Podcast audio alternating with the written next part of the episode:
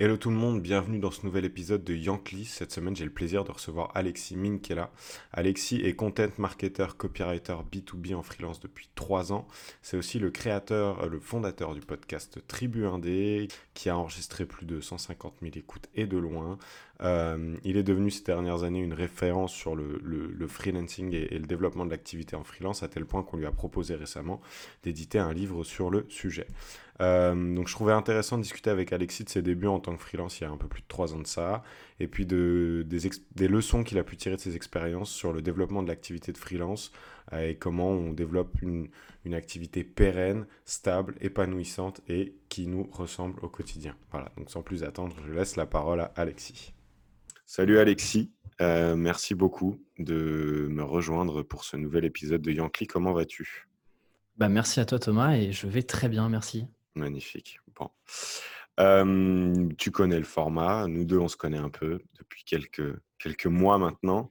Donc, euh, Yankee, c'est assez simple. Hein. On revient sur ta première expérience, ton premier client euh, en tant qu'indépendant. Et puis après, de cette histoire-là, de cette anecdote, on découle un peu, on déroule, on va dire, ton, parcours. Et puis, on, revient sur les leçons que tu en as tirées et, tout ce que tu peux aujourd'hui transmettre aux gens qui nous écoutent.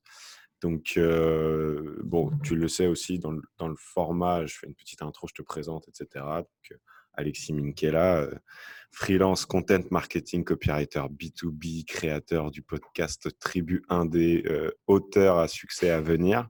C'est pas encore le cas. Hein. Non, mais ça viendra. Je me fais pas de soucis pour ça. Est-ce qu'il y, est qu'il y, a des petites choses que tu veux rajouter, préciser aux gens qui ne te connaîtraient pas encore éventuellement? Non, non, je pense que tu as, bien résumé. Une partie freelance pour des clients sur des sujets de copywriting, effectivement B2B, donc plutôt des, pour des boîtes, startups, SaaS en B2B. C'est 90% mmh de, de, ce que j'ai fait et de ce que je continue de faire. Et puis effectivement, à côté, le projet Tribu Indé qui, a, qui, a, qui avait pour objectif initial et qui l'a toujours, mais de, de, déconstruire un peu tous les préjugés qu'on qu'on a et qu'on entend sur, euh, sur le, la vie d'indépendant. Donc, ça a mmh commencé par un podcast et puis effectivement, un livre est en préparation. Euh, euh, donc, j'espère que ce sera un succès. le public décidera. Je te le souhaite et en tout cas, j'ai hâte de le lire. donc, cette première expérience, ce premier client, trois ans déjà, c'était comment? Raconte-nous, dis-nous tout. Ouais, je, te disais en, off que j'avais retrouvé la première facture que j'ai faite le 29 mai 2017. Donc, effectivement, ça fait déjà un peu plus de trois ans. Écoute, euh, client que j'ai euh, récupéré sur, euh, sur une plateforme de freelance. Ok. D'ailleurs, c'est l'un des seuls que j'ai eu comme ça. Et, et, et, ça montre bien parfois les dangers que tu peux avoir sur les plateformes. On pourra en parler, mais, mmh mais pour être transparent, c'était de la rédaction d'articles. Ok. Donc un truc assez classique parce que c'est ce que j'avais commencé un peu à faire sur Medium au moment où je commençais à publier un peu sur Internet. Et écoute, euh, première facture, euh, facture homo, euh, à 50 euros le, premier article. Donc, tu vois qu'on en est un peu loin au bout de trois ans. C'est quand même une bonne nouvelle, mais, mais en gros, j'ai fait un peu toutes les erreurs possibles. Quoi. à la fois sur la partie facturation, sur la manière dont je me suis vendu, etc. Ce qui fait que bah, on atterrit sur, un, sur, sur des livrables qui sont, qui sont ce qu'ils sont il y a trois ans. Mmh après, le, le, client était, était assez. Enfin, ça s'est plutôt bien passé, mais mais tu vois, vu que j'étais pas sur une presta très très chère, euh, bah, le client m'a pas non plus euh, ultra bien considéré, mmh euh, faisait pas forcément preuve de réactivité, etc. Donc, donc c'était pas le meilleur client que j'ai eu, mais voilà un peu comment moi je me suis lancé dans l'indépendance. donc à l'époque, j'étais encore étudiant. Ok. Et donc tu étais étudiant à l'époque. tu dis j'ai fait toutes les erreurs possibles et imaginables, notamment la manière dont je me suis vendu. Qu'est-ce qui, qu'est-ce qui a pêché à cette époque? Bah, en gros, déjà dès le départ, euh, donc déjà, c'était sur une plateforme de freelance euh, sur laquelle tu, pouvais, euh, tu pouvais postuler aux annonces. Mmh donc en gros, ce qu'il faut savoir, c'est que tu avais 10, 15 personnes qui avaient postulé. Et donc moi, je m'étais dit, bah, en fait, sur, ces, sur ce genre de plateforme-là, un des gros éléments de différenciation côté un client, c'est le prix. Mmh. Parce que en fait, toi, en tant que freelance, tu n'as pas vraiment la main sur sur ce que tu peux écrire, mis à part juste le contenu que tu dis euh, sur ta description. Tu n'as pas vraiment le choix sur qu'est-ce que tu peux mettre en avant, etc. Donc, je m'étais dit bêtement, euh, il faut que je fasse la mission et donc euh, je mets en avant le prix. Donc, avant même de savoir vraiment quel était le besoin, est-ce qu'ils cherchaient une collaboration long terme, quels étaient plus ou moins les sujets que j'allais aborder, j'ai commencé, première ligne, voilà mon tarif. En plus, j'avais fait un tarif au mot.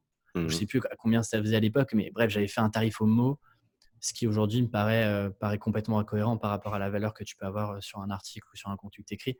Donc déjà, de base, tu vois, la relation, elle est biaisée. Quoi. lui, le, seul, le seul facteur qu'il a pour décider, c'est globalement le prix avant même de lui parler de l'expérience que je pouvais avoir et de la différenciation euh, que je pouvais avoir par rapport à d'autres freelances, si ce n'est le prix. Quoi. Ok. Et est-ce que tu penses que c'est inhérent à l'écosystème dans lequel tu te situes à ce moment-là? Est-ce que tu crois que c'est un truc qui est fort, enfin, qui est en tout cas accentué par l'écosystème de la plateforme où tu sais que tu vas être en concurrence directe avec euh, pas mal de gens? Donc, tu as eu un raisonnement que je pense aurait pu avoir beaucoup de gens, c'est de se dire, bon, bah, euh, à expérience égale ou pas, d'ailleurs, un des arguments déterminants, ça va être le prix. Est-ce que tu, penses qu'artificiellement, ce genre d'écosystème, ça entretient cette dynamique-là ou pas? Forcément. Euh, les plateformes te diront que non, mais, mais, mais pour connaître quand même bien le, milieu de l'intérieur, euh, je, pourrais dire que oui. Mais et c'est pas pour rendre service aux plateformes. C'est-à-dire que les plateformes, elles ont aucun intérêt à ce que les freelances se sous-price puisque mmh. elles touchent une com sur le, chiffre d'affaires. Donc, plus le chiffre d'affaires est élevé, plus elles vont gagner d'argent et plus euh, le business réussit. Donc, en fait, tu vois, c'est un truc où tout le monde personne n'y gagne et pourtant tout le monde le fait. Mmh. Et je pense que, euh, en fait, la manière dont se fait la transaction, et je ne parle pas de la transaction économique, mais déjà la transaction euh, de euh, j'ai un besoin, qui peut y répondre, est-ce, qu'il y a voilà, est-ce que la réponse à mon problème est, la bonne? Bah, Déjà inconsciemment, tu es, bridé dans un cadre qui est la plateforme où tu sais que tu es automatiquement en concurrence avec des milliers de freelances, dont une dizaine, une quinzaine qui va postuler. Mmh et donc, forcément, tu as ce biais de te dire, bah oui, euh, euh, ok, j'ai beau raconter tout ce que je veux, le client, il va quand même chercher le prix. Euh, et donc, il faut que je me différencie par le prix. Et donc, surtout quand tu n'as pas beaucoup d'expérience, bah, tu ne te dis pas, je vais me différencier par le prix en étant bah, plus haut de gamme, mais je suis plus haut de gamme parce que je vais le justifier par telle et telle manière. donc, tu, tu, tu, brades tes prix. Ça, c'est le premier truc. La deuxième chose, c'est que je me suis mis dans une position où il fallait à tout prix que je fasse une mission. Et en me mettant dans cet état d'esprit-là de il faut à tout, prix que je prenne n'importe quelle mission, bah, forcément, euh, tu ne regardes pas forcément la qualité du client, la qualité de la mission. Et donc, du coup, tu te prices, euh, bah, vu que tu vas avoir à tout prix la mission, il faut que tu, euh, il faut que tu casses la concurrence, entre guillemets, et donc tu casses tes prix directement.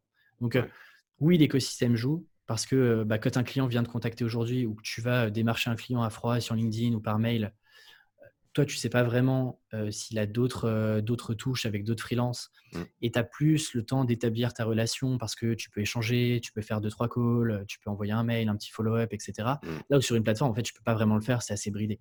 Donc, tu arrives tout de suite à la question, OK, combien ça coûte et pourquoi est-ce que tu as besoin de cette mission-là?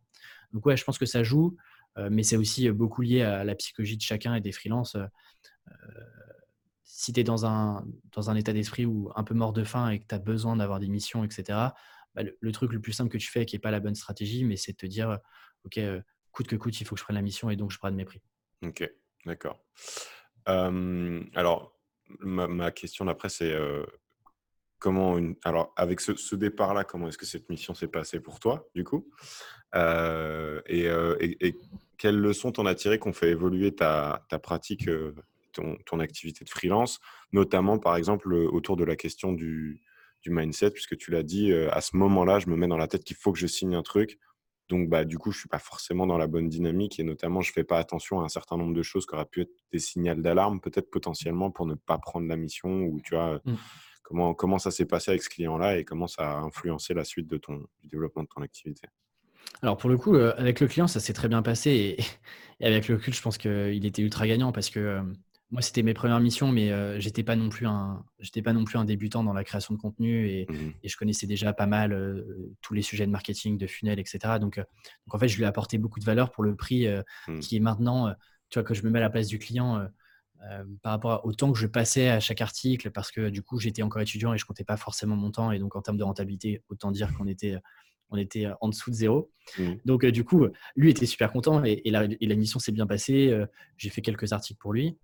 Là où en fait ça a beaucoup changé, et c'est pour ça que euh, je recoupe sur euh, le bon moment pour te lancer, c'est que moi j'étais étudiant, donc j'avais très très peu d'expérience. Les seules expériences que j'avais même en stage, c'était dans de l'audit et du conseil, donc si tu veux rien à voir avec le marketing mmh. et, puis, euh, et puis la notion de freelance. Donc en fait, personne pouvait m'en vouloir de de faire ces prix-là puisque j'avais pas vraiment de référentiel et je savais pas forcément comment est-ce que ça se passait de l'autre côté, côté entreprise. Mmh. Là où ça a beaucoup changé, c'est que cette même année-là, je fais mon stage de fin d'études dans une boîte qui s'appelle Toucan Mmh. qui est aujourd'hui une, une super belle boîte, heu, avec une centaine de personnes, heu, hem, sur du B2B et sur du SaaS. Donc, tu vois, on on déjà il y a 3 ans, j'étais sur ces sujets-là et en fait, je rentre dans l'équipe market qui à l'époque, on était une petite trentaine, trois quatre personnes dans l'équipe et là, je comprends en fait comment est-ce que ça fonctionne, Ouais, le marketing dans une côté, boîte. Ouais. Quels sont les points de décision? Comment est-ce que, potentiellement tu travailles avec, avec d'autres personnes externes, à la boîte?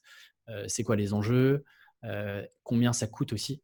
Tu Mmh. vois? Rien que sur des salaires, sur, heu, quand on fait des RP, quand on fait, heu, je sais pas, quand on fait, une campagne d'ads, quand on quand on bosse avec quelqu'un sur du SEO, bref.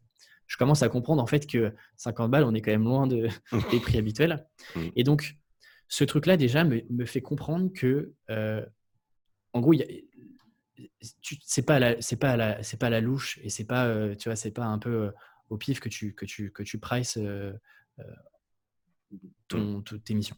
Ça, c'est le premier le premier enjeu et donc bah, forcément mes mes mes prochaines missions, heu, je suis plutôt sur le marché, voire un peu au-dessus et donc après je déroule, la stratégie, une fois que je me suis lancé, à temps plein. Mais un truc intéressant, c'est que quand tu te lances trop tôt, sans forcément être passé, par exemple, par la case entreprise ou agence, Mmh. parce que, bah, et je et je le comprends, tu vois? Quand tu es étudiant, heu, parfois tu remets très, très vite en cause le le modèle un peu plus tradi du salariat, heu, ce que ce que je peux comprendre et donc du coup, tu te dis: «OK, je me lance assez vite». Ce qui est pas une mauvaise chose en soi. Mais du coup, il faut, heu, redoubler d'efforts et et et te forcer à aller rencontrer d'autres freelances et cetera pour vraiment comprendre comment est-ce que ça fonctionne. Parce que sinon, en fait, quand tu es étudiant et que tu tu prices 50 €, 100 €, heu, allez même 200 € ta journée. Bon, bah, en vrai, tu es hyper content, tu vois? C'est de Mmh. l'argent, c'est presque de l'argent de poche, Ouais. c'est cool. Mais quand tu dois passer, heu, dans le b dans le grand bain et qu'en fait, ça devient ton revenu principal, bah, tu te rends compte que ça fonctionne plus et là, en fait, c'est un peu le le mur que tu te prends et d'ailleurs beaucoup de freelances, heu, de jeunes freelances arrêtent rapidement parce qu'ils n'arrivent pas à dégager suffisamment de revenus, reviennent sur un job en en salarié, font quelques années et repartent ensuite en freelance parce qu'ils ont Mmh. compris en fait comment, notamment sur la pa la partie politique prix, ça fonctionne, tu vois?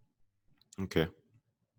C'est marrant de voir que, heu, c'est un peu contre-intuitif et c'est vrai que je m'attendais pas forcément à cette réponse, de dire que ce qui a été déterminant dans la manière que tu as eu de recadrer ton activité et trouver un pricing qui est pertinent, qui est cohérent et et puis, heu et puis aussi, bah, changer, j'imagine, peut-être, heu, ton discours et ton rapport, ta ta posture par rapport à à tes tes prospects, heu, qui sont arrivés après cette expérience-là. C'est venu d'une, une expérience salariée. Ouais, parce que, ju juste pour rajouter, un truc là-dessus, c'est que Une fois que je fais ce stage-là, moi, je continue avec cette boîte-là parce que, heu, ils considèrent que j'ai fait du bon boulot et donc je continue en freelance avec eux et mmh déjà eux, quand je leur demande leur budget, déjà je me rends compte qu'ils posent une première limite. Enfin, tu vois, ils posent une première base plutôt sur Mmh. laquelle après on peut on peut discuter. Mais déjà, tu vois, tu te rends compte que c'est bien supérieur à ce que, heu, moi, heu, j'avais pensé dans ma tête et ensuite, en fait, c'est le jeu de, c'est un peu le jeu de l'escalier, quoi. C'est que, Mmh. heu, bah, à à mesure que les missions, heu, arrivent, heu, bah, tu peux progressivement augmenter ton TJM. Mmh. Hem et un truc, c'est que, bah, tu attires les clients que tu vois, selon le le pricing que tu as, tu attires pas du tout les mêmes clients Ouais. et et l'exigence des clients, la maturité des clients, heu, le respect que les clients peuvent avoir, auprès d'un d'un prestat, et d'un partenaire comme un comme un freelance, heu, est pas du tout la même chose que tu prices, heu heu, 200 balles ou, ou 500 € la journée, quoi. Mmh OK, intéressant. Donc tu as eu cette première expérience, tu fais ce stage de fin d'études, tu continues avec cette boîte-là, donc à l'issue de ce stage de fin d'études, tu te dis que, bah, tu vas te lancer vraiment dans le grand bain à temps plein, ça y est, c'est parti? Ou tu as encore eu une autre petite phase de transition? Comment ça s'est passé, ce passage de ces premières expériences en tant que free à la structuration, on va dire, entre guillemets, d'une activité, professionnelle à temps plein pérenne? Heu et puis notamment, bah, surtout, mmh, qu'on puisse continuer à élaborer sur cette idée du positionnement qui influe quand même vachement et les clients que tu vas pouvoir avoir et j'imagine même toi, ton rapport à ton activité. Parce que tu l'as dit, la raison qui fait qu'il y a beaucoup de freelance s'arrêtent, c'est parce que, bah, c'est pas suffisamment rémunérateur et je pense qu'effectivement, quand tu commences à arriver dans des positionnements où tu te dis: «Bah, je suis un peu dans un truc, heu, un peu premium, un peu au-dessus du prix du marché, je m'y retrouve financièrement, c'est cool. En plus, tu es, je pense, d'autant plus investi dans tes missions parce que bah, si en face, tu as quelqu'un qui te considère et qui te rémunère à la hauteur de tes services, euh, de manière confortable, bah, tu as envie de délivrer aussi un maximum de résultats. Donc voilà, si tu peux nous, nous parler de la suite. Mais effectivement, avant de t'expliquer la transition et comment ça se mmh passe, il y a un truc qui est vraiment important, c'est que j'en discutais avec une élève que j'accompagne chez Live Mentor, mmh où je lui expliquais un petit peu tout le travail de recherche client qu'il faut que tu aies, comment est-ce que tu vas la faire, etc. Et, sa réflexion, elle était, elle était, elle était hyper spontanée. Elle m'a dit Ah oui, il y a du travail. Et en fait, on oublie souvent que la réalité, le freelance, c'est simplement une transaction économique. Mmh. C'est-à-dire que quelqu'un va te donner de l'argent en échange de ton expertise et de ton temps. Point barre, en fait. Il n'y a, mmh. pas à chercher plus loin. Et donc, à partir du moment où tu n'es pas capable de vendre ce temps-là, cette expertise-là à un prix et être payé pour ça, t'as beau, tu vois, créer du contenu, dire que tu es freelance sur LinkedIn, bah, en fait, il n'y a pas d'activité. Donc, il y, a, pas de. Le business n'est pas viable, tu vois. Mmh. Et donc, moi, j'ai souvent cette approche qu'on me reproche parfois d'être un peu froid là-dessus, où en fait, c'est, ça reste un business. Et donc, euh, tout se prévoit et, c'est loin euh, d'être simple comme on peut le penser et comme on peut le vendre parfois sur le fait que, OK, tu as des compétences, go, mets-toi en freelance, euh, va trouver des clients et puis, et puis vends-les. En fait, c'est bien plus complexe que ça. Mais parenthèse refermée, on, on, mmh pourra en parler après si tu veux. en gros, moi, du coup, c'était un stage de fin d'études un peu, un peu bizarre parce que c'était un stage de fin d'études qui arrivait en plein milieu de l'année. Ce qui fait qu'il me restait 3-4 mois de, d'études avant d'être avant diplômé. pendant ces, ces 3-4 mois, je bosse pour mon ancienne boîte. Je prends d'autres quelques, quelques autres missions euh, que j'ai un petit peu de temps. Et après, en fait, euh, j'ai pas forcément l'idée de me lancer en freelance. Euh, je me dis que j'ai encore, tu vois, je me sens, je me sens pas encore suffisamment compétent pour aller me lancer en free. et à ce moment-là, j'ai lu un super bouquin que je recommande souvent qui s'appelle So Good They Can't Ignore You de Cal Newport. Et dedans, il parle, voilà, et dedans, il parle notamment d'un des, d'un des grands piliers pour moi d'une activité freelance qui sont tes compétences rares et utiles. Mmh et, je considérais que j'avais pas encore ces compétences justement rares et utiles. J'en avais, mais j'étais pas sûr qu'elles soient vraiment si rares et utiles. Et du coup, euh, j'ai pas l'idée vraiment de me lancer. Je sais qu'un jour, j'ai toujours envie d'évoluer dans le milieu un peu start-up, entrepreneurial, etc. Mais, euh, mais tu vois, j'ai pas forcément l'envie de monter une boîte à ce moment-là. Et en fait, je ne me pose pas trop la question parce que euh, euh, le CMO d'une plateforme de free vient me voir mmh et me dit, qui s'appelle Crème de la Crème, euh, en me disant, voilà, tu as déjà de l'expérience en freelance, on a vu ce que tu écrivais sur Internet, sur Medium, etc. On a un poste pour toi de content manager, est-ce que ça t'intéresse? On est en train de pivoter, il y a toute la plateforme de marque en termes de contenu est à refaire, est-ce que le challenge t'intéresse? Forcément, tu vois, moi je me dis, ok, là, il y, a une bonne opportunité mine de rien, ça me rapproche de l'écosystème freelance forcément. Mmh. Et donc, euh, donc euh, euh, je ne rentre pas dans une activité plein temps à ce moment-là. Je fais cette boîte-là. Pour des raisons X ou Y, ça ne se passe pas comme moi je, le pensais. Et donc, la collaboration dure un peu moins d'un an. Mmh. et c'est à ce moment-là, donc janvier 2019, que je me lance vraiment à temps plein. Mais pendant tout ce temps-là, tu vois, de 2017 à 2019, même pendant mon, job en CDI, je continue à prendre quelques missions, plus par opportunité, parce que certains me contactent. Et donc, voilà, je prends deux, trois missions qui ne sont pas des grosses missions, mmh mais qui me permettent de toujours tu vois, garder un pied dans la partie freelance. Quoi. Ok, d'accord, très bien. Et, et donc, cette, cette, euh, cette période-là chez, euh, chez Crème de la Crème, est-ce que ça a contribué à te faire grandir et à continuer à te faire cheminer? Justement, tu as peut-être vu des choses en étant un peu de l'autre côté du miroir et en voyant, j'imagine, en ayant l'occasion d'interagir. Alors, peut-être pas toi directement, mais en tout cas, tes collègues devaient euh, j'imagine euh, avoir beaucoup d'échanges, tu dois avoir plus de visibilité aussi un peu sur, euh, sur la réalité de, de ces plateformes-là, les profils qui se démarquent, ceux qui arrivent à, trouver des missions, etc., assez facilement. Et donc tout ça, c'est venu continuer à, à, infuser ta réflexion, informer ta réflexion. Et, au moment où tu quittes Crème, du coup, tu repars avec d'autres insights ou comment ça s'est passé? Ouais, j'avais une, pour le coup, j'avais une position privilégiée. Alors moi, du coup, chez, chez Crème, j'étais plutôt focalisé sur la partie content B2B. On en mmh revient encore là, mais coup, j'étais plutôt côté client. Il m'empêche que euh, c'est comme ça que j'ai rencontré plein de freelances avec que je côtoie aujourd'hui euh, via Crème de la Crème. Mmh Donc, euh, bien sûr, tout, tout n'est pas acheté dans, dans mon expérience loin de là. Et j'ai appris beaucoup. Et par exemple, tu vois, je me suis aperçu que, comme d'habitude, 5% des freelances trust 90% des missions. Mmh. Et, et, et, en vrai, c'est pas un secret, c'est la réalité de, n'importe quelle, n'importe quelle plateforme et de n'importe quel business. Tu vois, les gros, les, grosses agences trust, par exemple, beaucoup, beaucoup d'opportunités. De, Ça ne veut pas dire que tu les prends tous, mais en tout cas, c'est à eux qu'on proposait souvent des opportunités. après, effectivement, et, c'est d'ailleurs assez intéressant, c'est que les meilleurs freelances des plateformes ne sont pas forcément les plus visibles publiquement. Ok. Euh, et tu te rends compte que euh, bah, euh, tu n'as pas besoin non plus de, tu vois, d'être, de crier sur tous les toits que tu es freelance, de, créer des, dizaines de contenus par, par, par, mois pour en fait être repéré par des plateformes. Mmh Après, les plateformes, c'est à mon avis un autre jeu qui n'est pas le même que quand tu te débrouilles tout seul. Mais, mais du coup, oui, je retire avec des insights. Déjà, en fait, je me rends compte que tu peux, un, très bien gagner ta vie en freelance. Mmh Deux, comme moi, je les voyais, quand je les rencontrais, bah, je sentais qu'en vrai, ils, étaient en plein kiff. quoi. Mmh j'en ai pas connu un malheureux. Alors oui, c'était dur, oui, ils bossaient beaucoup, mais ils étaient super contents. Mmh. Euh, et, puis moi, vu que je faisais un peu de freelance, je me disais quand même que c'était cool. quoi. C'était cool, j'avais une bonne position parce que quand tu es freelance, euh, je trouve que tu as une bonne position dans l'entreprise. C'est-à-dire que tu es loin de, des sujets politiques, et pourtant tu peux vraiment avoir un impact sur le business. Et moi, tu vois, tous les sujets politiques, les réunions à rallonge, etc., ça, ça m'intéresse pas, ça me frustre énormément. Mmh et je sais que je peux pas avoir ça en freelance parce que, bah, un, je coûte cher, et deux, je suis pas là pour ça. Donc, donc tu vois, il y avait cette position-là, et donc effectivement, naturellement, je, quitte, je quitte cette boîte-là. Bien sûr que le freelance, le freelance est, l'option la plus évidente pour moi. et je me dis que c'est le moment ou jamais de le faire. Mmh. Alors, euh, j'ai pas capitalisé sur la, partie plateforme parce que je me suis lancé rapidement, euh, enfin même directement euh, seul. Mais, mais, mais, oui, ça, ça, si tu veux, ça a accéléré la, la, la, réflexion que je pouvais avoir autour de ce mode de vie-là.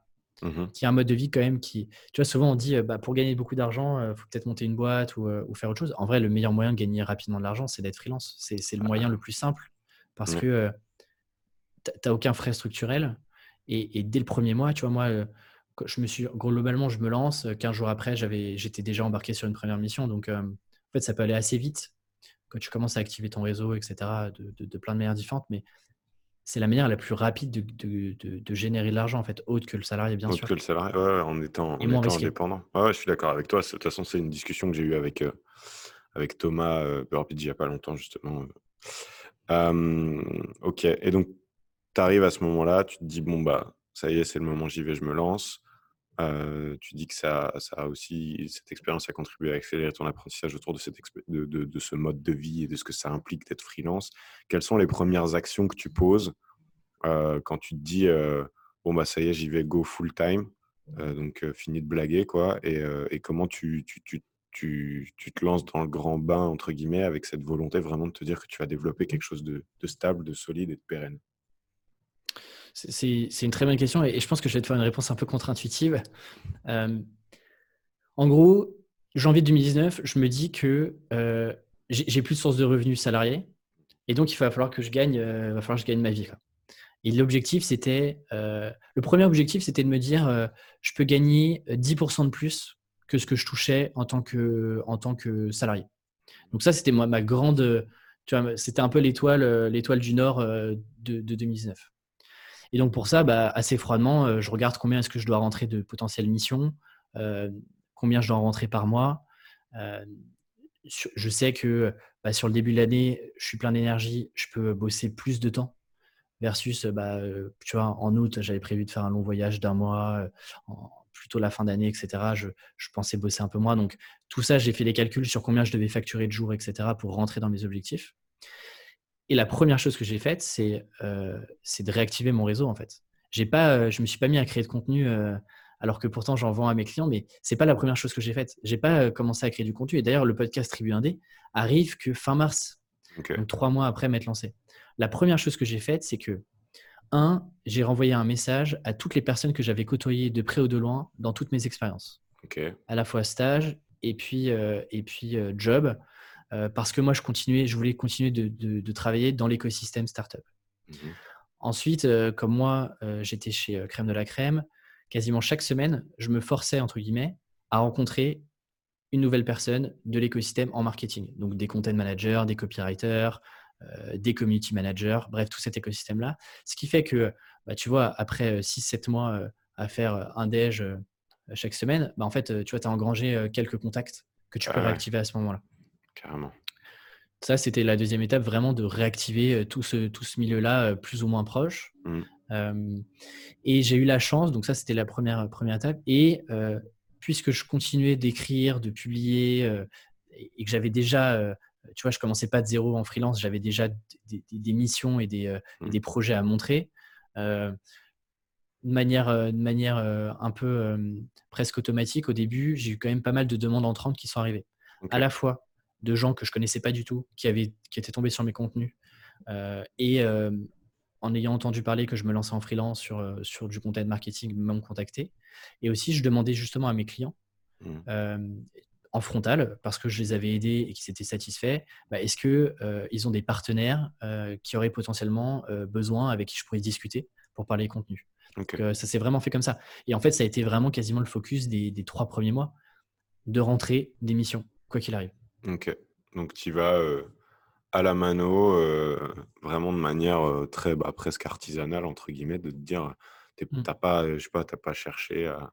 Tu aurais pu aussi te dire, bon, bah, je repars sur des plateformes où il y avait, plein de façons d'envisager les choses. Et tu t'es dit, je pense qu'encore une fois, et, ça fait sens dans un, la réflexion que tu as eue tout à l'heure de dire que si tu veux gagner de l'argent vite, le meilleur moyen, ça peut être de te lancer en freelance ou en indépendant parce que tu as tu as, peu de frais de, de, structure, tu n'as pas besoin de développer un produit, as pas, tu vois, très rapidement, c'est ton temps, tes compétences et puis, et puis la manière que tu vas pouvoir avoir de communiquer, d'aller mmh. chercher du monde. Et pareil, si on fait ce calcul de, entre guillemets, l'effet levier, où est-ce qu'il est, bah, Il est dans les gens qui te connaissent déjà, qui connaissent tes compétences, voire qui ont, pour lesquels tu as déjà travaillé et qui, sont, qui, ont été satisfaits de ton travail et qui peuvent donc te recommander. Quoi. c'est ça, c'est que en fait, euh, souvent on me demande comment, tu vois, j'ai souvent cette question de comment est-ce que tu lances. Et en fait, quand tu y réfléchis, en fait, le lancement, ça, fait trois, ça faisait euh, trois ans que je l'avais préparé. Ouais. Et c'est inconscient. Mais en gros, tout ce que j'ai fait, euh, et c'est plus facile de le faire a posteriori. c'est toujours comme ça. Mais, mais, mais, en fait, ça montre bien la, réflexion qu'il faut avoir, quels que soient tes projets et, quel que soit le moment où tu as envie de te lancer. Mais toutes les actions que j'ai pu faire, de ma première mission freelance à j'ai écrit sur Medium, à je, vais dans cette boîte de start-up parce que j'ai envie de comprendre le monde du B2B. Mmh. J'accepte, même alors que je fais mes études, chose que tu n'es pas obligé d'accepter, mais alors que je fais mes études, de me rajouter une charge de travail pour mmh bosser en freelance.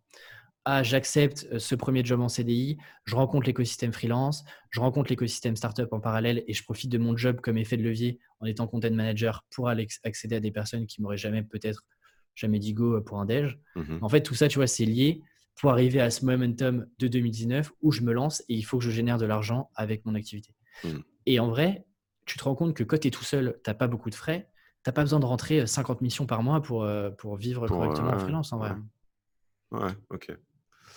D'accord. Et, et, donc, tu as, euh, ce focus-là de te dire, euh, OK, il faut, que je rentre, faut que je rentre des missions, je vais aller chercher les gens qui, me connaissent déjà tu as eu, d'après ce que j'ai compris, des retours du marché assez rapidement, puisque le fait que tu aies, identifié, que tu aies fait ce travail en amont, ça t'a permis, euh, j'imagine, d'avoir des, premières touches assez vite. Euh, quand tu commences à rentrer tes premières missions, donc il faut, bah, il faut structurer tes journées, organiser ton activité.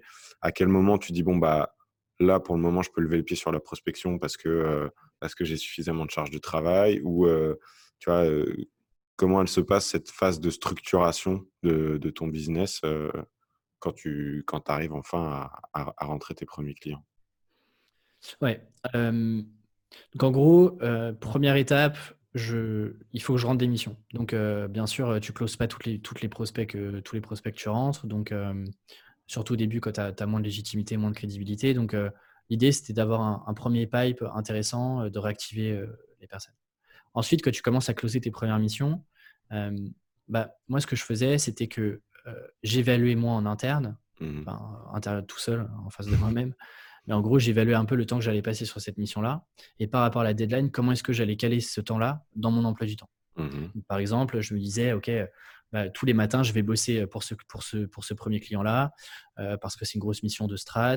Là, j'ai trois articles à faire pour tel client j'évalue à une journée chaque article, donc euh, je me bloque déjà les, mmh le, nombre de jours. Euh, ensuite, j'avais un petit, un petit fichier où, euh, où je notais telle mission, combien j'ai vendu de jours et, et, globalement, du coup, je voyais directement s'il me restait de la marge en termes de jours pour prendre des missions. Ok. Donc ça, c'est le premier, la, première manière de savoir si tu as suffisamment... Et c'est encore ce que je fais aujourd'hui, tu vois. Mmh. Je sais que le podcast me prend tant de temps, le livre me prend 30 ans par mois. Là, j'ai une mission en cours. Est-ce que je peux prendre ou pas? Oui, non. Et en fait, c'est très binaire. Quoi. Donc, soit la mission me plaît et j'essaye de, pousser le client à repousser un petit peu pour bosser avec moi. Ou alors, si la mission ne me plaît pas, j'insiste pas plus et, je renvoie vers quelqu'un que, je connais qui peut bosser sur la mission. Donc, ça, c'est vraiment la manière de, dont, moi, j'ai toujours fait et j'ai toujours fonctionné. Et après, moi, je fonctionne aussi en plan 90 jours. Donc, donc et, ça, c'est souvent intéressant, déjà pour me dire, est-ce que sur les, le premier trimestre de mon activité, j'ai fait correctement les choses. Mmh Est-ce que je suis dans le, tu vois, est-ce que je suis dans les clous en termes de chiffre d'affaires? Là, j'ai commencé aussi à me dire sur le, plan de le premier plan de 90 jours, j'avais prévu de commencer un peu à lancer le contenu, chose que mmh j'avais un peu moins faite. Et c'est là que le podcast est arrivé, même si c'est pas un, un, médium direct pour mes clients, puisque je m'adresse à des freelances et pour mes clients, je m'adresse à des startups B2B. Mais j'avais quand même cette idée-là de projet. Et donc ensuite, tous mes plans 90 jours fonctionnent comme ça, en fait. Euh, je, regarde le nombre de temps que j'ai, le nombre de projets que je peux embarquer. Et ensuite, euh, bah, focus et il faut que ça, faut que ça tourne. Quoi. Et du coup, euh, ouais, du coup c'est comme ça que je fonctionne. Sachant qu'au début, je refusais assez peu de missions. J'étais prêt à en prendre un peu plus. À faire des grosses journées, à bosser les week-ends, etc. Parce qu'il fallait que je me fasse la main. Mmh. Et, euh, et j'avais pas trop ce truc de, euh, tu sais, parfois tu peux entendre, ouais, mais moi quand je me lance en free, tu vois, j'ai envie d'avoir mon petit mercredi ou mon vendredi mmh. un peu pour, pour, voilà, pour réfléchir à la vie, faire des expos, etc. En vrai, c'est très très bien, mais je sais pas si tu peux avoir le luxe de le faire, que tu te lances, que tu es un peu nobody, que tu as quelques missions de crédibilité sur lesquelles tu peux, tu peux, tu peux t'appuyer. Mais moi, je m'étais vraiment dit, et c'est un truc perso, ok, sur les six premiers mois, tu, tu, tu prends toutes les opportunités. Tu, tu bourrines, tu vas à fond et tu te construis ton truc. Et ça te permet aussi de, de voir, ok, bah, telle mission, en fait, j'ai pas trop aimé parce que tel et tel sujet. Et donc, tu vois, ça me permet aussi de documenter mmh bah, et de faire des post-mortem à chaque fin de mission, savoir ce que j'aime, ce que j'aime pas. Et ça me permet d'orienter mes choix plus tard. Et donc, mmh. plus, tu vois, c'est comme un peu les startups qui, qui itèrent, la courbe d'itération est, très ce que j'allais dire, c'est de manière itérative, comme ça, tu arrives à avoir déjà quel canal d'acquisition fonctionne pour trouver des clients, euh, telle mission, bah, en ressenti à la fin, ça s'est bien mmh. passé, etc. Ou j'ai fait telle erreur, tiens, je vais quand même le noter dans un coin de ma tête pour pas, pas refaire la même la prochaine fois. Et puis c'est comme ça que tu arrives à construire petit à petit quelque chose dans lequel tu t'épanouis et qui te ressemble, quoi. Parce que voilà. Mais, mais c'est intéressant parce que je trouve que il y a énormément d'intention, il y a beaucoup d'organisation et de structure dans la manière que tu as de faire les choses ce que je trouve très bien parce que pour moi, structure égale clarté et que en fait, si tu n'as pas de structure, bah, tu peux vite te retrouver à partir dans tous les sens et, là, tu t'en sors plus. Quoi. en tout cas, tu n'avances pas ou pas aussi vite que ce que tu pourrais avancer. et, c'est vrai que c'est, alors dit comme ça, ça a l'air très simple, mais la mise en place de tous ces outils-là, c'est quand même quelque chose qui, je pense, a dû être déterminant dans la trajectoire de tes, tes 3-4 premiers mois. Est-ce que ce, fameux plan de 90 jours, dans la manière que tu as de le construire, tu as des petits tips à partager parce que je trouve ça bien dans le sens où c'est une deadline qui, est facilement. Euh, tu l'appréhendes en fait facilement. 90 jours, 3 mois, tu, l'as un peu devant toi. Quoi. Tu peux poser un plan d'action presque, je ne veux pas dire à la journée, mais euh, à la semaine euh, assez facilement pour, pour dérouler ton, ton. essayer d'atteindre l'objectif que tu t'es fixé à l'issue de ces 90 jours. Comment tu es tombé sur cette idée-là Comment tu l'implémentes encore aujourd'hui au quotidien? Est-ce que tu peux nous en parler un peu plus? Ouais, alors l'idée du plan de 80 jours, elle vient, elle vient pas de moi. Il y a, deux, il y a deux grosses inspirations. Euh, la première, euh, c'est euh, le milieu des startups. Mmh. Parce que déjà, dans ma première boîte chez Tucantoco, euh, je fonctionnais en OKR, mmh. donc Objective and Key Results, qui sont. alors, c'est pas inventé par Google, mais ça a été popularisé par, par Google et, et toutes ses équipes, où en fait, tu te fixes des objectifs par équipe et individuels pour le trimestre à venir. Mmh. qui te donne une direction et donc ça te permet d'embarquer ou pas les projets en fonction des objectifs. Donc, euh, pareil, encore une fois, j'aurais pas eu d'expérience pro. Mmh. Bah, en fait, ça, je l'aurais pas vraiment vu. Je l'aurais vu que dans les bouquins. Et donc là, j'ai vraiment pu l'expérimenter pendant euh, quasiment neuf mois. Tu vois. Mmh. Donc, en gros, c'est un mix d'OKR et euh, d'un entrepreneur qui s'appelle Tyler Pearson, qui a, pour moi, a été un des, des, gros déclencheurs qui a popularisé aussi la partie 90 jours Mmh Alors, il l'appelle pas comme ça, je sais plus comment il l'appelle, mais globalement, euh, lui, il t'explique aussi comment est-ce qu'il en est venu à, à, parler de 90 jours avec ce, ce, ce, temps de trois mois. et effectivement, en fait, c'est pourquoi 90 jours et pourquoi pas six mois, par exemple, ou un mois, c'est que moi, ça me permet de... En gros, j'ai deux horizons de temps. Le premier, il est à l'année. Mmh. Le deuxième, il est à trois mois. J'ai du mal à me projeter à deux ans, trois ans, cinq ans, en ayant un truc très concret, tu vois. Je peux te dire, voilà, dans, dans cinq ans, je serai, je sais pas, je serai à moitié en Asie et puis en France, mais en vrai, j'en sais rien. Et c'est compliqué de te dire, et c'est surtout compliqué de visualiser la route que tu vas devoir avoir parce que je trouve que c'est un très bon exercice de projection.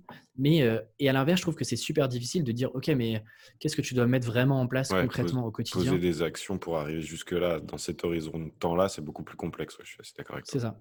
Donc, du coup, en gros, je me fixe trois gros objectifs généralement à l'année. Mmh et ensuite, euh, je construis mes plans 90 jours euh, en fonction de ces grands objectifs-là. Et l'avantage, c'est que du coup, j'ai quatre itérations dans l'année. Ce qui est quand même assez cool. C'est-à-dire qu'en 90 jours, j'ai suffisamment le temps de tester un projet, de voir si ça prend, si ça me plaît, euh, si, si en fait euh, ça c'est cohérent par rapport à tout ce que je fais. Et en même temps, bah, ça me permet de refaire quatre fois le process de bilan de ces 90 jours, projection d'un nouveau, d'un nouveau cycle. Et donc, tu vois, ça t'évite aussi de tomber dans une routine où euh, tu vois ton année arriver et tu te dis, c'est un peu la grosse montagne, quoi. Comment je vais arriver à la fin d'année pour atteindre tout ça? Donc, ça me permet d'appréhender plus facilement. Et ces 90 jours-là, me permettent de, euh, de prévoir la semaine ce que je dois embarquer dans ma semaine, à la fois côté client et puis côté tribu indé. pour fixer tes objectifs, il euh, n'y a, a, pas vraiment de. Le, le, la règle, c'est que tes objectifs de 90 jours et d'un an soient les plus mesurables possibles. Exemple, si je te dis euh, je veux être une référence sur LinkedIn, en fait, tu pourras. C'est potentiellement un bon objectif, c'est une bonne ambition, mais comment est-ce que tu t'assures que tu es vraiment devenu une référence sur LinkedIn. Ouais. C'est quoi le. Quel est l'indicateur qui te, te, dira si tu as coché la case ou pas quoi? Et ça. pour ça, il te faut quelque chose qui soit tangible et, mesurable. Effectivement. Du coup, moi, j'aime bien. Alors, peut-être que du coup, ça restreint les objectifs, mais moi, j'aime bien chiffrer mes objectifs. Donc, par exemple, à chaque trimestre, généralement, j'ai un objectif de. Euh, là, par exemple, euh, j'ai réduit la partie freelance pour bosser sur le livre, mais je mmh veux quand même assurer un revenu minimum. Donc, je me suis fixé un revenu minimum à atteindre. Et donc, je sais que du coup, bah, tant que je n'ai pas atteint ce plafond-là, euh, bah, il faut que je prenne toujours des demandes clientes, en tout cas que je prenne des appels pour, voir mmh ce que ça donne.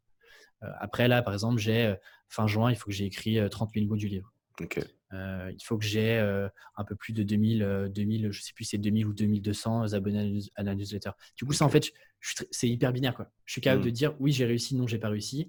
Si j'ai pas réussi, pourquoi est-ce que j'ai pas réussi? Ok, ok, ok.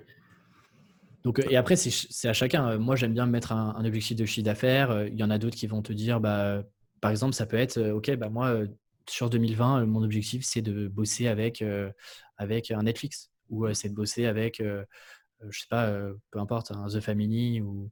Donc, tu peux aussi avoir des, objectifs qui sont très précis, que j'appelle presque chirurgicaux. Et du coup, c'est d'autant plus simple de te dire, OK, par exemple, Netflix, qu'est-ce que je dois faire pour aller choper Netflix? On va pas détailler le truc. mais tu, peux avoir plein d'idées pour y aller, pour y arriver. Quoi. ok. Non, mais c'est euh, c'est intéressant et encore une fois, on en revient à ça, à cette intention que tu vas pouvoir mettre derrière euh, tout ce que tu vas entreprendre. Je pense que c'est particulièrement important pour les gens qui, bah, justement, quand tu es indépendant, il euh, n'y a personne derrière toi pour te dire tu fais bien, tu fais mal, tiens, fais le plus comme mmh. ça. Enfin, de l'aide, tu peux en trouver. Et je veux dire, en termes de responsabilisation, c'est si toi, tu fais pas cet mmh. effort de te dire qu'est-ce qu'il faut que je fasse pour atteindre les objectifs que je me suis fixés et comment je fais pour poser un plan d'action qui soit concret et, cohérent, bah, il n'y a personne qui va venir te prendre par la main pour te dire bon, allez, Coco, maintenant, il faut y aller. tu vois? Et, et, pour le coup, moi, j'ai vraiment besoin de ça. quoi. C'est mmh. presque militaire, mais, mais tu vois, j'ai beau adorer ce que je fais. En vrai, bien sûr que parfois, je préférais passer, enfin, chiller devant Netflix et ou jouer à ma Switch, tu vois? Ouais, bien sûr. Ouais. dire, il faut pas se cacher derrière ça. Mais le fait d'avoir ce plan-là, bah, ça me permet de me dire, ok, bah, allez, go, tu as ça à faire. Une fois que tu auras fini ça, bah, tu peux passer à autre chose, etc. Donc, moi, j'aime bien avoir ce truc presque parfois trop cadré et du coup qui laisse peut-être moins de, moins de fenêtres à l'imprévu. Ouais. Euh, parce que du coup, inconsciemment, je me ferme sûrement des opportunités de projets que je pourrais prendre alors que ça rentre pas dans mes plans de 90 jours, par exemple. Ok. Ouais, ouais, ouais.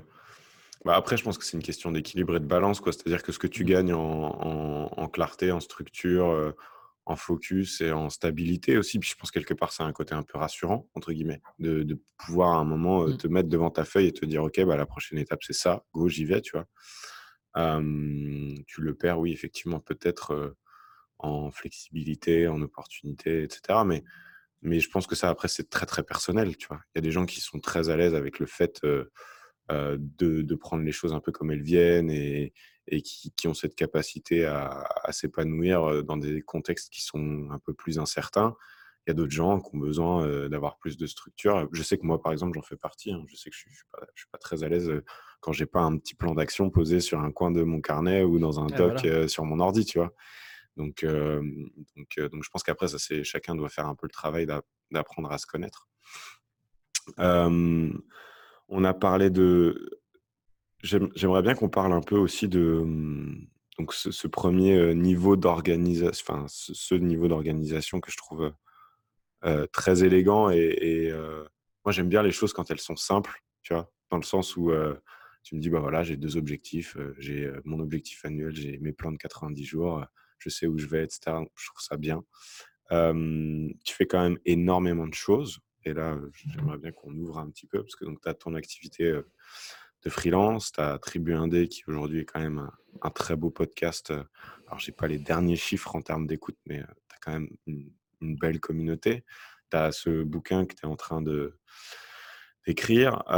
tes journées, elles ressemblent à quoi aujourd'hui?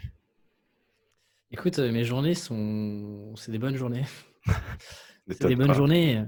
Et, en même temps, en vrai, c'est ce que je fais aujourd'hui, c'est c'est un énorme kiff. quoi. Mmh. C'est-à-dire que là, en ce moment, je me vois pas faire autre chose et donc, donc ça, ne me dérange pas de passer beaucoup de temps derrière mon ordinateur tous les jours. Après, effectivement, les, journées, sont, les journées sont, parfois un peu courtes, mais globalement, aujourd'hui, la balance, elle est plutôt, je dirais, on est plutôt sur du 70-30, c'est-à-dire 70 sur Tribu 1D Mmh et donc, dans Tribu 1D, tu inclus effectivement le podcast, la communauté et puis le, livre. Et puis 30% clients. donc, voilà un peu aujourd'hui comment c'est. Mais c'est là où le, le luxe que je trouve en freelance, c'est que on a une liberté qui, est ce qu'elle est, mais surtout on a la liberté de choisir nos contraintes. Et, moi, les contraintes, bah, là, je les choisis. là, là c'est clairement vérifié. C'est-à-dire mmh. que là où au début de l'année, j'étais plutôt sur 60, 40, 60 clients, 40 tribus indés.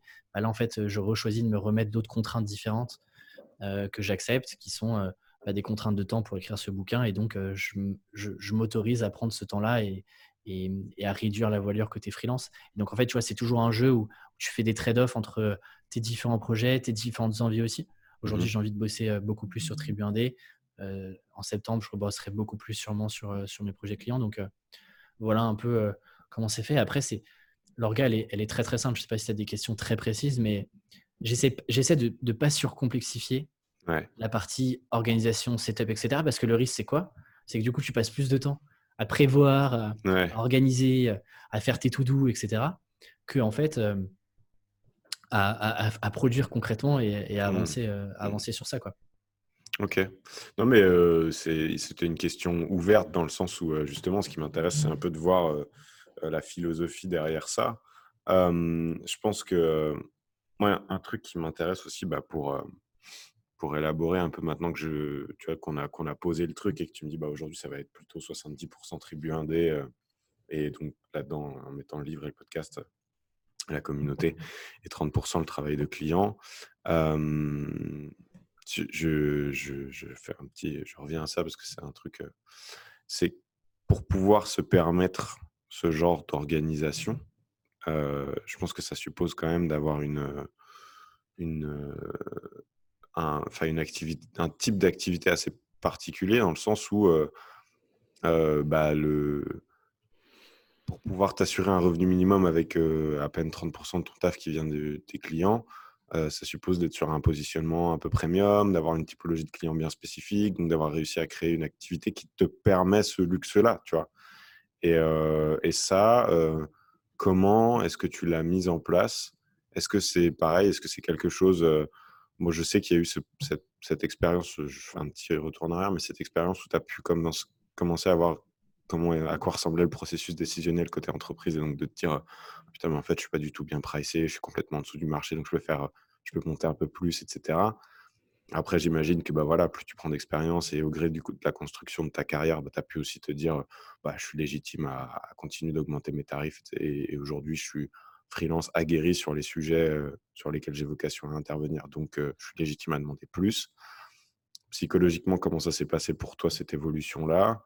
Est-ce que tu penses que c'est un truc qui est obligatoire pour tous les freelances qui veulent demain être en mesure de construire une activité qui leur offre cette liberté ou du moins cette possibilité de choisir les contraintes avec lesquelles ils vont devoir composer. Je, ça m'intéresse d'avoir ton point de vue là-dessus. Effectivement, pour, pour, pour, pour pouvoir te dire aujourd'hui sereinement que je réduis de 30, enfin, que je suis à 30% de mon temps sur, sur mes clients, effectivement, ça, ça, demande d'avoir. Alors, je ne sais pas si on parle de position de premium, mais d'avoir un certain revenu avec tes, avec tes clients avant de, t'expliquer ça, il y a un truc du coup qui est, qui est intéressant, c'est que puisque je me suis fixé un objectif de chiffre d'affaires à l'année, mmh. je sais chaque mois où est-ce que j'en suis par rapport à cet objectif-là. Est-ce que je suis en avance? Est-ce que je suis en retard? Mmh. Ce qui fait que, euh, bien sûr que là, aujourd'hui, je ne gagne pas autant que par exemple ce que je pouvais gagner en janvier-février. Mais puisque j'ai pris de l'avance en janvier-février sur mon chiffre d'affaires, ben, en gros, j'accepte et j'ai plus ce stress de, rentrer moins d'argent aujourd'hui. Mmh. Euh, parce que tout est traqué et en fait, je sais que euh, bah, c'est, la courbe, elle, est, elle est escalée et c'était prévu en début d'année que j'allais réduire et que du coup, pas d'inquiétude, Alexis. Quoi. Mmh. Donc, tu n'es pas obligé de, de, tu vois, de faire un peu le chien fou à prendre tout ce qu'il y a parce que euh, en fait, tu as un stress et, et, tu factures beaucoup moins ce, mois-ci. Donc, ça, c'est ce truc-là aussi. De, l'avantage d'avoir cadré ça, c'est que bah voilà, je, sais que j'ai un petit revenu minimum et donc ça me permet de, de, voir venir les deux, les deux, trois prochains mois parce qu'avec les réserves que j'ai pu faire avant. Mmh. Ensuite, euh, comment est-ce que tu arrives à. Effectivement, tu ne peux pas te dégager ce temps-là dès le départ. Et c'est pour ça que je te disais que, comme moi, je me suis lancé en freelance, j'ai accepté tout, euh, enfin, tout, dans la limite du raisonnable de ce que je, considérais euh, bien comme mission, etc., bien sûr. Mais, mais dès qu'il y avait une belle opportunité, je la prenais. quitte à me surcharger, en plus du podcast Tribu Indé qui me prenait plus ou moins 10 heures par semaine. Donc, mmh donc ouais, ça faisait des, bonnes journées. Je dirais que, et c'est un peu toute la thèse du, du livre que je suis en train d'écrire, c'est que en gros, pour être un, freelance qui, euh, qui atteint ses objectifs, quels qu'ils soient, euh, et qui peut se permettre d'avoir euh, un flux constant de, potentielles opportunités de mission, tu as quatre grands sujets. Le premier, on en a parlé tout à l'heure, c'est le fait d'avoir des compétences qui sont rares et utiles. Mmh et, je sais que tout le monde n'est pas d'accord avec ce sujet-là, mais, moi j'insiste là-dessus parce que je pense que c'est inévitable. C'est-à-dire que il faut que, et c'est très lié à cette notion de positionnement et de spécialisation. Ça ne veut pas dire qu'il faut te spécialiser dès le départ, c'est pas ce que j'ai dit, mmh. mais qu'il faut toujours que tu aies en tête cette notion de spécialisation à qui tu as envie de t'adresser euh, de manière plus précise que juste euh, je fais du community management pour des entreprises digitales. Quoi. Mmh. Je caricature, mais, mais globalement, là, tu as une compétence utile. Le community management est une compétence utile. Mmh. En revanche, présentée comme ça, elle n'est pas du tout rare. Tout le monde peut être. Enfin, beaucoup de gens sont community managers aujourd'hui versus euh, tes community managers euh, euh, spécialisés sur tel type de contenu pour potentiellement telle boîte, telle boîte et telle boîte. Là, tu vois, tu commences à être beaucoup plus intéressant pour des entreprises qui ont ces problématiques-là. Premier pilier, compétences rares utiles. Deuxième pilier, la crédibilité. les, Américains, ils aiment bien dire trust and authority, tu vois. Bah, mmh. globalement, c'est ça. Bien sûr, cette crédibilité-là, tu ne l'as pas quand tu commences. je suis loin de l'avoir aussi sur plein de sujets. Et donc, en gros, chaque nouvelle action, chaque nouvelle mission, chaque nouveau projet doit, doit faire en sorte que ta jauge de crédibilité augmente sur le, sur le, dans Ça, c'est le deuxième sujet. Troisième sujet, c'est ce que moi j'appelle communauté et euh, réseau élargi. C'est-à-dire que tu as ton réseau de clients, tu as ton réseau euh, global professionnel, qui ne sont pas forcément tes clients, mais des gens avec qui tu as bossé, euh, potentiellement des, anciens, des anciens étudiants de ta promo, bref, mm. tout ton réseau élargi et ta communauté, des gens euh, pour qui tu peux, alors qui sont potentiellement tes clients, mais euh, potentiellement plus élargis, des personnes qui peuvent par exemple être, jouer le rôle d'apporteur d'affaires. Mmh. Dans mon cas, par exemple, ce que j'appelle communauté, c'est tous les freelances qui écoutent Tribu 1D. Effectivement, aujourd'hui, ça me rapporte pas, Tribu 1D me rapporte pas de, business directement, mais plusieurs fois, j'ai eu des propositions de mission par des personnes qui écoutent le podcast et qui m'ont mis en relation avec leurs clients ou alors un client de client. Ouais, ok. Et, moi, je le vois sur ma première année, 9 missions sur quasiment, donc, quasiment 70 à 80% de mes missions la première année viennent du referral. Ok. Et en vrai, c'est quand tu discutes avec tous les freelances et, la quasi-totalité et tous les gens qui sont passés sur le podcast, à 90%, c'est du réseau, en tout cas au moins les mmh. premières années. Ouais, bien sûr. Ça me, ça me, ça m'étonne pas quand tu me dis ça comme ça. je, je, suis assez convaincu aussi du pouvoir de ce, de ce canal d'acquisition là. Donc, j'ai pas de, je suis pas, c'est pas moi qui vais te contredire. Après, ce qui est intéressant et on pourra en parler peut-être un peu si c'est de savoir comment tu fais pour le mettre en place. Mais, mais ouais, jusque là, je, je, suis bien d'accord avec toi. Et du coup, le quatrième, donc compétences rares et utiles, jauge de crédibilité, réseau élargi et communauté. Et puis le quatrième qui est savoir convaincre. Et c'est ta capacité à vendre. Mmh alors, ta capacité à vendre, elle n'est pas juste là euh, au moment où tu dois signer ta propale et que tu dois, que tu dois euh, t'attends ton logo de ton client. C'est toute la phase de préparation avant même d'envoyer une propale. C'est la partie négociation client. C'est la partie pendant la mission. Mmh. C'est-à-dire que pendant que tu es en mission, tu ne vends pas directement, mais en gros, tu, tout ce que représentes. Tu vas... tout ce que la moindre interaction avec ton client, ça va être une pierre de plus ou de moins euh, sur le truc que tu es en train de construire. Je suis assez d'accord avec toi. Exactement. Et ensuite, à l'après. Qu'est-ce qui se passe après la mission? Mmh Tout ça, c'est ce que moi, je, mets dans la partie savoir vendre, savoir convaincre, en gros, comprendre, euh, comprendre ton acheteur globalement. Mmh il n'y a rien d'autre à, y a, y a rien d'autre à travailler côté freelance. C'est les seuls quatre piliers. Et tu te rends compte que tout est lié à ça. Quand tu parles de personal branding, tu parles de crédibilité, tu parles de communauté. Quand tu parles de positionnement, tu parles de compétences rares et tu parles de crédibilité. Mmh euh, quand tu parles de euh, créer des projets à côté, bah, tu parles de potentiellement savoir convaincre parce que tu dois convaincre des gens d'adhérer au projet, mais tu as aussi des sujets de communauté. Bref, tous les sujets dont on parle, les micro-sujets dont on parle en freelance, tout est lié en fait à, ces, à cette base pyramidale qui sont ces, quatre sujets. Donc en fait, ton but du jeu, surtout sur ta première année, c'est comment est-ce que tu fais pour augmenter chacun, chacune des quatre bases. Et en fait, mmh. chaque année, ça doit être ton, ton, ultime objectif. Alors bien sûr, une fois que tu as validé tes compétences,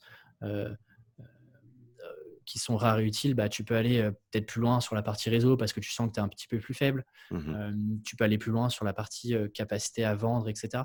Et donc, en fait, c'est juste. Et ça, ça peut même te permettre de, fixer tes, propres objectifs. Et donc, quand tu commences à, jauger et à, trader un peu tous ces, quatre grandes bases, là, tu peux être aussi plus serein sur le fait de bah, t'allouer plus de temps, par exemple, en te disant là, je m'alloue plus de temps à Tribu 1D et à ce livre-là. Pourquoi? Parce que ça va me permettre d'augmenter ma jauge de crédibilité, ma communauté et donc potentiellement demain des apporteurs d'affaires. Tu vois. Mmh Quitte à descendre un petit peu la partie euh, compétences rares et utiles, c'est-à-dire je bosse un peu moins pour mes clients aujourd'hui euh, et je fais un petit peu moins de, de vente, d'après-vente, etc. Mmh avec mes clients. Donc tu vois un peu l'idée derrière. Quoi.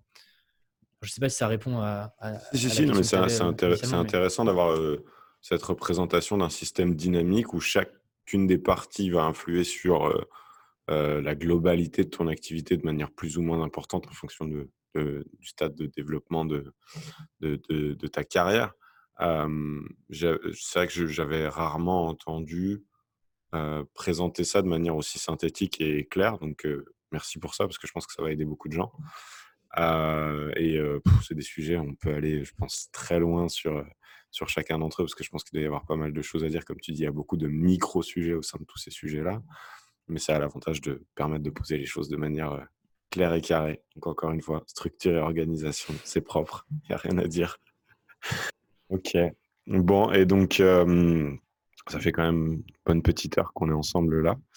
Euh, et Dieu sait qu'on aurait encore plein, plein de choses à dire. Donc, peut-être à l'occasion faire un, épisode 2, mais je ne veux pas te prendre trop de, trop de ton temps.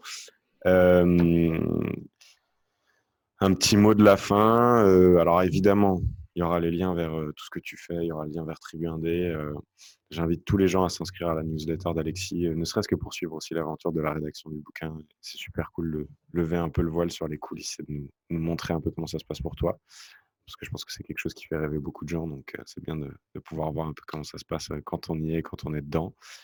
Est-ce que est-ce que tu aurais un petit mot de, de la fin avant qu'on se quitte, une dernière pépite à faire passer, parce qu'il y en a déjà eu beaucoup dans cet entretien. Je te remercie. écoute, c'est pas simple. C'est toujours pas simple cette question. Je, ne sais jamais trop. je, sais, jamais trop quoi raconter et pour le coup, c'est vraiment pas préparé. je dirais, je pense qu'il y a un truc qui, moi, c'est une vraie leçon, c'est de, et je me remercie un peu moi-même de, de, ne pas, de, ne pas m'être lancé trop vite, justement. Mmh et d'avoir peut-être parfois rongé un peu mon frein. pour justement, tu vois, prendre le temps de poser les bases, de savoir où tu as envie d'aller pour te lancer. Parce que côté freelance, le monde est rempli d'incertitudes en vrai. Mmh. Encore plus que côté salarié, parce que personne n'est là pour te dire quels objectifs, comment tu dois les remplir. Tu personne pour te, dire de te lever le matin. Euh, tu personne pour faire tes missions à ta place ou rattraper les boulettes que tu as faites. Bref, en gros, tu es, seul. Et donc, tu as un flot d'incertitudes constant avec lequel tu dois dealer tous les jours. Et donc, déjà, euh, si es, toi, tu n'es pas au clair sur pourquoi est-ce que tu te lances, mmh. et c'est pas simplement se dire euh, j'ai envie d'être plus libre ou j'ai envie de gagner plus d'argent. Essayez toujours de, de, matérialiser ça. Pourquoi de qualifier au maximum. Exactement. Moi, tu vois, oui, instinctivement, je me dis pourquoi je me suis mis en freelance? Parce que je vais être plus. Mais la réalité, c'est pas ça. En fait, la réalité, c'est que je vais être plus. Pourquoi? Parce que je vais avoir du temps pour développer d'autres projets comme Tribu Indé que j'aurais jamais pu faire si j'avais été salarié. Et donc, si je creuse, bah, du coup, ça veut dire que idéalement, j'aimerais passer la moitié de mon temps sur un projet à côté. Et donc, et donc en fait, tu vois, rentrer à chaque fois dans, l'étape d'après, ça te permet de mieux clarifier de pourquoi est-ce que tu te lances et du coup, quel chemin tu vas devoir prendre pour te dire, OK, maintenant, il faut que je bosse la moitié de mon temps, mais il faut que je gagne autant, voire plus euh, que, ce que je gagnais quand j'étais salarié. Donc, euh, vraiment se dire, ne pas se lancer trop, trop vite, mais surtout être assez pragmatique et assez froid et honnête aussi sur euh, le bagage qu'on a aujourd'hui en termes de compétences, notamment de réseau, etc. voir le chemin qui nous reste à parcourir pour être serein et se mmh dire, OK, j'essaie de voir quelles sont potentiellement les étapes intuitives que je peux avoir pour y arriver. Ça va changer. Et encore une fois, les objectifs, ils ne sont pas là pour forcément être atteints, mais c'est surtout pour vous donner un cap. Mmh. Et, du coup, voilà, voilà, voilà ce que je dirais. Euh, je te fais une énorme réponse. Euh, non, non, non, mais, mais c'est top. Et en, plus, et en plus, je pense, enfin, ça fait plaisir parce que tu sens que c'est une réponse honnête, tu vois. Ça joue pas le, ça joue pas le jeu de de plein de gens qui vont me dire mais si tu vas voir c'est génial lance-toi c'est top la vie de freelance c'est magnifique tu vois. C'est ça l'est mais c'est bien aussi d'être en mesure de dire ça l'est quand on s'est mis dans des dans les bonnes conditions. Et je pense que c'est très très important de le le souligner parce qu'en plus aujourd'hui, il y a entre guillemets rien de plus simple que de se lancer avec un ordinateur, un téléphone portable et en s'inscrivant sur euh, LinkedIn et en se disant c'est bon, je vais trouver tous mes clients comme ça et ça va être super. Tu vois. Donc je pense que c'est bien de dire que ça se résume pas à ça et que c'est un peu plus complexe que, que tout ça et qu'il faut prendre le temps de, poser les bases. Quoi. Et, et, surtout, euh, notamment, euh, je pense à des gens qui sont aujourd'hui salariés, comme je été, et qui ne sont pas forcément satisfaits de la situation. Bah, préparer l'avenir, c'est tellement et c'est tellement plus gratifiant parce que quand ça se passe bien, du coup, on se dit mmh. qu'on a fait le bon choix. Bah, on n'est plus dans cette période de doute de se dire est-ce que c'était le bon moment, est-ce qu'en fait le grand saut était, était vraiment intéressant? Et, pour ça, moi, quelque chose qui m'a aussi beaucoup aidé pour préparer, c'est de, de m'inspirer des gens, c'est de m'inspirer d'autres personnes qui, sont, qui se sont lancées. Alors c'est passé par le podcast, mais, mais en fait, avant ça, moi j'ai suivi une tonne d'entrepreneurs. Euh, mmh. J'ai lu, euh, je continue de lire euh, plein, plein de livres, à la fois business, mais même des, biographies, ce genre de choses. Donc, un dernier conseil que je peux donner, c'est suivez aussi les bonnes personnes, des personnes qui vous ressemblent sur leur mmh. manière de construire leur activité. et, moi, je le vois en fait quand je regarde un peu les, par exemple, les créateurs, les gens que je regarde à la fois en France et puis, et puis notamment aux US, c'est des gens qui sont, qui mine de rien me ressemblent dans l'état dans d'esprit. Euh, et il y en a pour tous les goûts, mais essayez d'identifier, par exemple, si vous vous lancez en freelance, des personnes qui sont lancées, qui partagent un peu les mêmes convictions que vous avez. Qui auraient déjà éventuellement le mode de vie auquel tu aspires quand tu te lances ou des choses comme ça pour justement euh, bah, essayer de, comprendre ce que, ce que ça implique de construire ce mode de vie-là et, cette activité et cet équilibre en fait. Euh, Ouais, c'est un bon conseil aussi. Parce qu'en plus, c'est facile aujourd'hui avec tout le contenu auquel on a accès en ligne de se perdre et de, de, suivre un peu, d'être victime du chant des sirènes et de suivre certaines personnes plus que d'autres parce qu'elles sont meilleures communicantes, mais peut-être pas forcément les personnes les plus indiquées par rapport à ton parcours quoi, et à ce que tu veux essayer d'accomplir suivais peut-être peu de personnes, mais, euh, mais moi je me souviens, euh, moi, je faisais beaucoup, j'ai longtemps fait partie de la, majorité silencieuse, mmh. euh, celle qui qui, qui, communique pas forcément avec d'autres freelances ou les créateurs ou par exemple des podcasts que j'écoutais. mais par contre, j'étais celui qui allait regarder tout, tout, tout. C'est-à-dire, je remontais les blogs, je remontais tous les épisodes de podcast, je m'inscrivais aux newsletters, j'essayais de comprendre, de voir un peu le, cheminement qu'il y avait, etc. Mmh Donc, je passais un peu de temps, mais, mais je sais que ça m'a beaucoup aidé aussi à me forger mon opinion, des convictions aussi. Et il y a un truc un peu presque d'auto-persuasion aussi où tu te dis que bah, si eux, ils sont arrivés avec toutes les problématiques qu'ils ont énoncées au fur et à mesure de mmh leur contenu, bah, moi aussi, je peux, y, arriver. Ouais, mmh. ouais c'est. alors, c'est pareil, une personnalité qui divise, mais c'est Tony Robbins qui disait Success leaves clue. Et donc, du coup, d'essayer d'aller partir, un peu faire ce travail des détectives, d'aller faire ton enquête pour voir voilà, qu'est-ce qui a fait que X ou Y a réussi à arriver là où il en est aujourd'hui et comment toi, tu peux t'approprier ces choses-là et puis les utiliser aussi pour te faire avancer dans ton, dans ton cheminement. Eh bien, écoute, Alexis, euh, bon, c'est, je vais pas te mentir, c'est un petit peu frustrant parce que je pense qu'on aurait pu continuer longtemps, mais on aura d'autres occasions d'échanger ensemble, en tout cas je l'espère, et je tenais vraiment à te remercier pour ton temps et, tous ces précieux conseils que tu as partagés avec nous aujourd'hui. C'est super cool. Bah, merci à toi de, m'avoir offert euh, cette, cette, prise de parole, c'était, c'était super cool. Merci à toi. Merci Alexis, à la prochaine. Ciao. Ciao. J'espère que cet épisode vous a plu. Comme toujours, si c'est le cas, je vous invite à laisser un petit commentaire, vous abonner à la chaîne si ce n'est pas le cas. Un petit pouce bleu, ça aide, ça fait jamais de mal et nous, on est contents. Euh, n'hésitez pas à partager cette interview avec euh, les personnes de votre entourage qui pourraient en avoir besoin. Je vous invite aussi à rejoindre notre newsletter. Comme chaque semaine, on publie du contenu exclusif, des articles, des vidéos que vous ne retrouverez pas ailleurs. Donc si les réseaux sociaux, le content marketing, développer votre activité grâce à ces outils-là vous intéresse, alors je vous invite à cliquer sans plus attendre. Et je vous dis à très vite et j'espère vous retrouver dans le prochain épisode de Yankee. Bonne journée, ciao